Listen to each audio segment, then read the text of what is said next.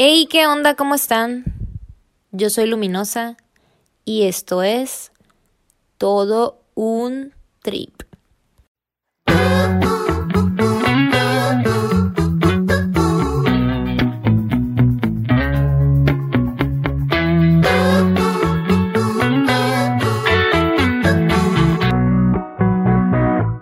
Bienvenidos al trip. Yo soy Luminosa y si esta es la primera vez que escuchas el podcast, gracias por estar aquí. Aquí todo es un trip porque toco diferentes temas, hablamos de amor, de exes, de libros, de viajes. Y realmente pues la vida es un viajezote. Entonces vamos a empezar. Primeramente quiero decir que en este episodio todo lo que estoy hablando es acerca de un libro que se llama Los cinco lenguajes del amor. En realidad es como un pequeño resumen, pero con los detalles que se me hacen más importantes que retomar de este libro, que la verdad es buenísimo. Está bastante cortito y también tiene como un mensaje muy muy poderoso acerca del amor propio, porque más allá del título y de entender que el autor, el doctor Gary Chapman, está tratando de, de comunicarnos que para poder vivir en plenitud en el amor hay que saber hablar un lenguaje específico para que podamos entender a nuestra pareja. Pero yo la verdad lo vi un poquito más allá de lo básico porque en sí el libro está dedicado a personas que están casadas. Él tiene diferentes versiones de este libro, pero el original está enfocado a las parejas casadas, a los cónyuges. Y siento que hay demasiadas cosas que no solamente se aplica en eso, o sea, en cuestiones de pareja. Creo que también hay muchos detalles por ahí que son muy buenos para que tú misma los apliques en tu vida, o sea, en tu día a día y que entiendas primero que nada cuál es tu lenguaje del amor, o sea, una vez que escuches esto, que empieces a tratar de identificar qué es eso que a ti te hace sentir lleno o llena y que te da ese boost que realmente te sientes amado. Entonces, primeramente vamos a empezar por la parte en la que él dice que el amor es como un tanque. O sea, es un tanque que tenemos que mantener lleno y ese mismo tanque es el que nos da el empujón para vivir. O sea, que realmente nos mantiene en ese en ese espacio de que sabemos que estamos en el momento y que estamos vivos. O sea, porque para mí realmente se escucha bastante romántico diciendo que es uno de los episodios más chisis que he grabado. Pero me encantó porque el concepto es totalmente cierto. O sea, en realidad cuando sientes amor, sabes que hay algo en ti que, que te mueve. O sea, que hay como una chispa.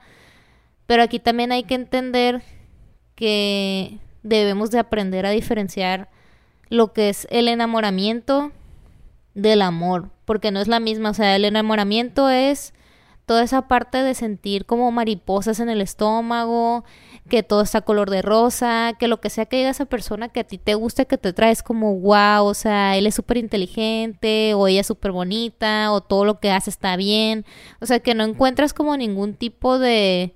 eh, defecto ni ninguna dificultad para desarrollarte con esa persona porque en sí la convivencia entre tú y la otra persona cuando están enamorados, o sea, es como que como si vivieran en un mundo de fantasía, o sea, como si estuvieran en una burbuja y que todo lo que hay ahí adentro está perfecto, ¿no? O sea, ¿por qué? Porque tú todavía no te topas con esa realidad de que pues el otro tiene defectos, se equivoca, tú también. Y entonces parece que todo lo que está ahí es lo que siempre quisiste y que lo que sea que haga y que diga, o sea, no tiene ninguna comparación, o sea, como que vives tan en ese loop de, de fantasía que realmente no estás viendo la picture completa, o sea, entonces acá el autor, él especifica, pues, sí, es una parte muy bonita, dura máximo entre 2, 3 años, dependiendo. A veces hay gente a la que le dura menos, pero ya después de que se acaba todo eso, ya te empiezas a dar cuenta que pues mastica con la boca abierta, o hace mucho ruido cuando habla, o te corrige todo lo que dices, o así detalles que nunca habían sido así como muy perceptivos a ti, o sea, que no eran simples o que no podías verlos a simple vista. Y entonces ahí es cuando empiezas a entender que hay que buscar esas razones por las cuales tú estás eligiendo estar con esa persona, pues. Que de eso se trata el amor, o sea, que tú seas consciente que el otro se va a equivocar, que tiene sus errores, que tiene sus defectos, pero que hay muchas otras cualidades buenas y muchas más cosas que le puedes ver a él como persona, o sea, que está bien y que para ti embona con todo lo que tú crees, con tus valores, con la misión de vida, o sea, con lo que tú quieres hacer y a donde te quieres encaminar. Más allá de lo que veas mal, o sea, que hay muchas más cosas buenas que las que son malas, porque les digo, todos tenemos algo malo, o sea, todos tenemos heridas que sanar, todos tenemos cuestiones que no hemos tratado, todos tenemos algo que necesitamos mejorar en nuestra persona. Y a veces es difícil aceptarlo cuando estás con alguien que, les digo, que lo ves como todo tu mundo, pues. Entonces, ya empezando por ahí, ahora sí me voy a la parte de hablar de cada uno de los lenguajes del amor. El primer lenguaje que escribe el autor son las palabras de afirmación. Esto no nada más se trata de cumplidos, o sea, no se trata nada más de decirle cosas bonitas al oído a tu pareja o estarle como dando cierto tipo de motivación, sino que a través de tus palabras, de forma bondadosa, o sea, buscando que sea, pues, con amor, con detalle, o de forma humilde a través del perdón, o sea, tú estás buscando que el otro se sienta con el valor que tiene, o sea, con el valor que tú le ves como persona, que se dé cuenta de que hay, o sea, a ella le gusta mucho que yo, este, no sé, a lo mejor le gusta mucho que yo esté de que apoyándola en la casa mientras ella está ocupada o que de repente eh, le dejé alguna notita o un detalle así bonito, porque me lo dice, ¿no? De que gracias por tomarte el tiempo de dejarme notas en el pizarrón o gracias por porque siempre estás buscando la manera de ver algo bonito en mí o gracias porque este no sé, o sea, gracias porque estás diciéndome todo el tiempo tratando de decirme la mayor parte del tiempo lo mucho que me amas, lo mucho que te gusto, o sea, son cosas que no nada más las dices así por por decirlas y para que como que se digamos que se motive esa persona o que diga de que ay, es que ella me admira mucho, sino que a través de lo que tú le digas sepa que hay bastantes detalles o cosas que tú estás viendo en él o en ella que lo haga sentir que tiene un, lugar muy alto en tu corazón, o sea, que tiene como un espacio muy grande de de tu amor, o sea, digamos, o sea, es como mm, no sé, o sea, tratar de darle a entender que esa persona es tu número uno, o sea, tratar de darle a entender que es tu, tu porrista número uno, pues. O tu motivador número uno, o tu fan número uno, o sea, digámoslo así.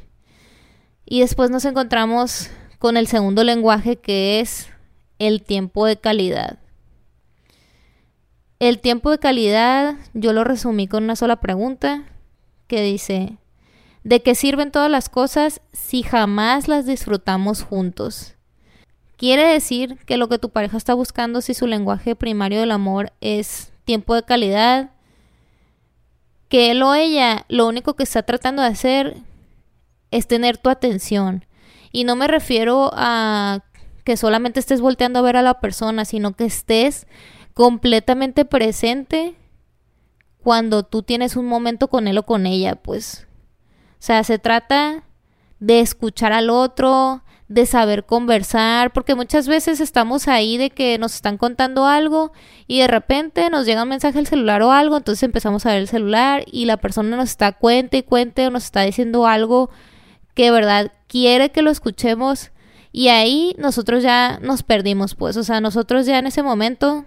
en cuanto empezamos a agarrar el celular, si no es nada de urgencia, si no es nada de vida o muerte,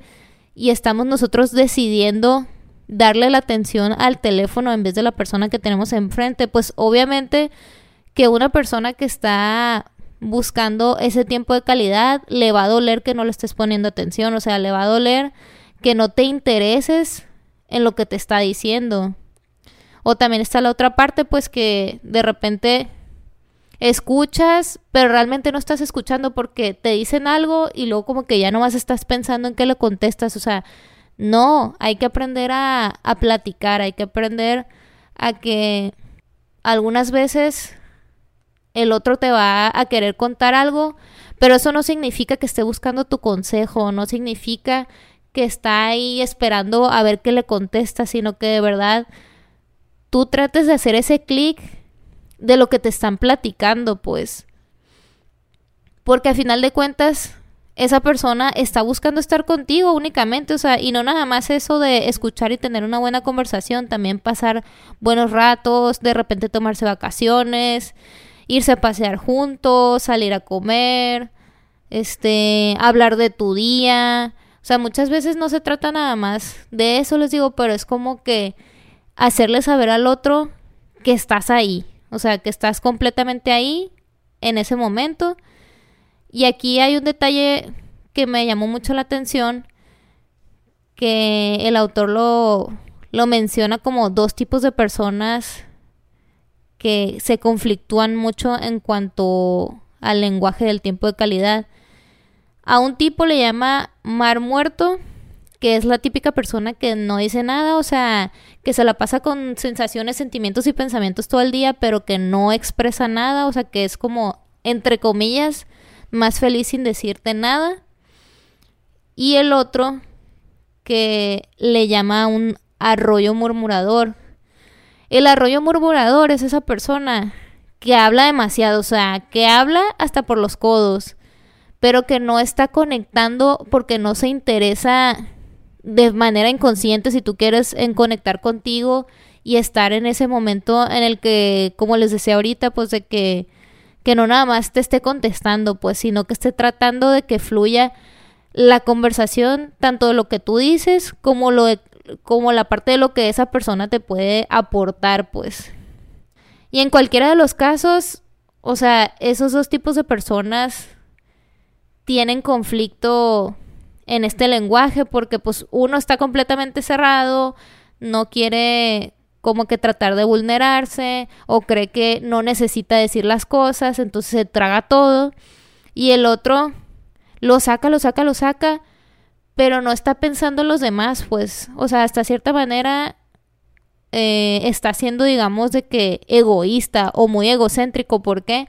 Porque no está procurando preocuparse también por su pareja o por la otra persona, pues. Y ahí pues hay que aprender a identificar si de alguna manera tú estás como relacionado en alguno de esos dos personajes, digamos, y cómo es que le puedes hacer tú para tratar de cambiar eso, pues, de mejorarlo, ¿no? Porque no está bien ni que saques todo sin pensar en el otro o sin siquiera es como que tratar tú de de ver si eso le va a afectar a la otra persona, ni tampoco que, que te cierres por completo y que no quieras expresar nada. Porque al final ambas te van a hacer daño a ti. Y pues de ahí nos pasamos al tercer lenguaje que sería los regalos. Aquí lo resumí con una frase que es típica y que creo que a todas y todos nos encanta oír, que es estaba pensando en ti. O la típica también, pues, de que me acordé de ti. Y que a lo mejor te manden alguna foto, o que te manden flores,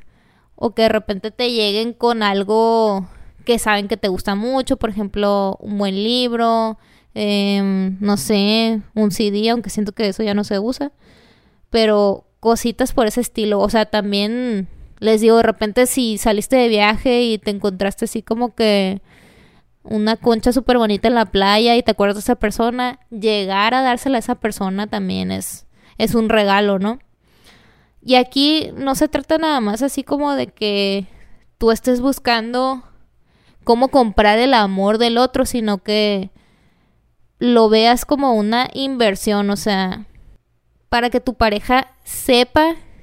y entienda lo mucho que la amas, o sea, porque si tú sabes que él o ella es alguien que de verdad se enloquece si alguien le regala algo, así sea, les digo de que unos boletos para un partido, así sea un libro, así sea una ida al cine, lo que tú quieras, pues no necesitas invertir la gran millonada para regalar algo, pero que lo hagas de corazón, pues, o sea, que lo hagas de corazón y siendo lo más consciente posible de que esto sea un regalo que el otro va a disfrutar, o sea, que el otro va a disfrutar y va a decir de que, wow, o sea, esto que me dio es lo que simboliza lo mucho que me quiere, pues. Que de eso se trata básicamente ese tipo de lenguaje. Y ya de ahí nos pasamos al cuarto lenguaje que es actos de servicio. Creo que en un principio este me tardó un poquito más en entenderlo porque mm, se entiende a lo mejor como obligaciones, pero no, más bien los actos de servicio se trata de que tú trates de hacer algo que sabes que a la otra persona le gustaría que hicieras, o sea, como tratar de ayudarla de alguna manera. Este, mm, por ejemplo, si pues si eres una pareja casada y y sabes que no sé, a lo mejor tu esposa de que se tarda un chorro en la cocina y a veces termina súper cansada y, y de repente te toca un día que tú sales temprano de trabajar o algo, o sea, tú como hombre o como mujer, no sé, de que pues tratar de darle a entender a, a la otra persona, o sea, a tu pareja que, que estás pensando en él o en ella, pues si a lo mejor de que llegaste más temprano, entonces le dices, ah, no, no, yo te ayudo, o oye, no, este, yo, no sé, yo hago el pollo, o ay, yo mañana hago la cena, o te hago desayuno, o sea, como que detallitos de ese estilo, pues, no como que tratando, les digo, de, de que se entienda como algo que a fuerzas tiene que ser de la casa, pero sí hay bastantes ejemplos de ese estilo ahí en el libro, porque pues les digo que es un libro enfocado a, a las parejas casadas. Pero creo que se entiende, o sea, es como que tratar de hacer cosas para que la otra persona sepa que la estás apoyando de la mejor manera posible, pero que no se vea como una obligación, sino como algo que tú decidiste hacer para que sepa que realmente la quieres, pues, o que te importa y, y no solo eso, sino que de ahí entender que también, o sea, si tú eres la persona que tiene ese lenguaje del amor y tu pareja no sabe que ese es tu lenguaje y que tú prefieres que haga cosas para ayudarte a ti como actos de servicio, pues ahí sí que viene la frase de la magia del pedir está en dar, o sea, es tú realmente buscar la manera de decirle y expresarle lo más claro posible ¿Qué son ese tipo de cosas específicas que a ti te gustaría que hicieran por ti? Y específicamente que esa persona haga por ti, obviamente, porque si tú lo dices así muy generalizado, pues obviamente no te va a entender. Entonces, ahí no, no está viendo ningún cambio ni nada, porque, pues en realidad no está siendo claro con él o con ella, pues. Entonces, se trata también de que aprendamos a pedir y no caigamos en exigir las cosas, porque también, no sé, por ejemplo, si le pides a tu novio que te lleve de que a una cita de doctor o que te recoja en algún lado porque necesitas eh, el ride o lo que sea, o sea, entender que si te dice que no, que está bien, o sea, no pasa nada, es que de verdad no puedes obligar a alguien a que haga algo que no quiere, o a lo mejor que no pueda hacerlo, pues, pero no, no buscando que a fuerzas porque tú quieres que te ayude, que lo haga, pues.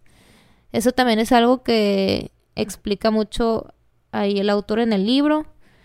Pero a manera muy resumida, pues realmente se trata de que lo vayas trabajando poco a poco, pues.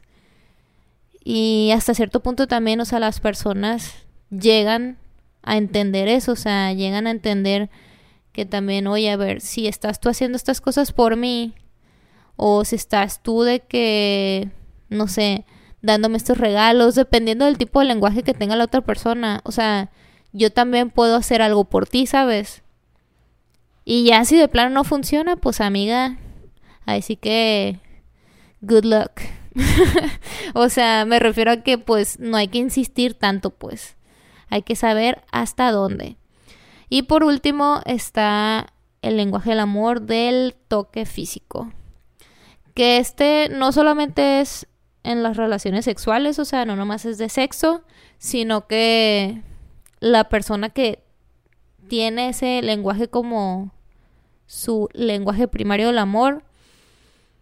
le gusta la caricia, pues, o sea, se siente amado a través de las agarradas de mano, de que el besito, de que los abrazos, o sea, como muy, este, abiertos a, a desenvolverse, pero a través de, de eso, ¿no? O sea, de esos que están buscando el amor a través del afecto físico, por ejemplo, las personas que dan así como abrazos casi que te reviven, pues, o sea, gente que disfruta apapachar, como diríamos por aquí en Sinaloa, o no sé, de que Tal vez no te van a dar así los besos más pasionales del mundo todos los días, pero que de repente si ven que estás triste, que llegan y te dan un beso en la frente o así de que, ay, no sé, que tuviste un día pesado y, y te encuentras a tu novio y te dice que, ay, no, mi amor, no te preocupes, todo va a estar bien y que te den un beso en el cachete, pero, o sea, de esos que duran, güey, o sea, sabes de que, que está tratando de decirte de que aquí estoy para ti, pues. Porque al final de cuentas de eso se trata, la verdad. O sea, el amor es tratar de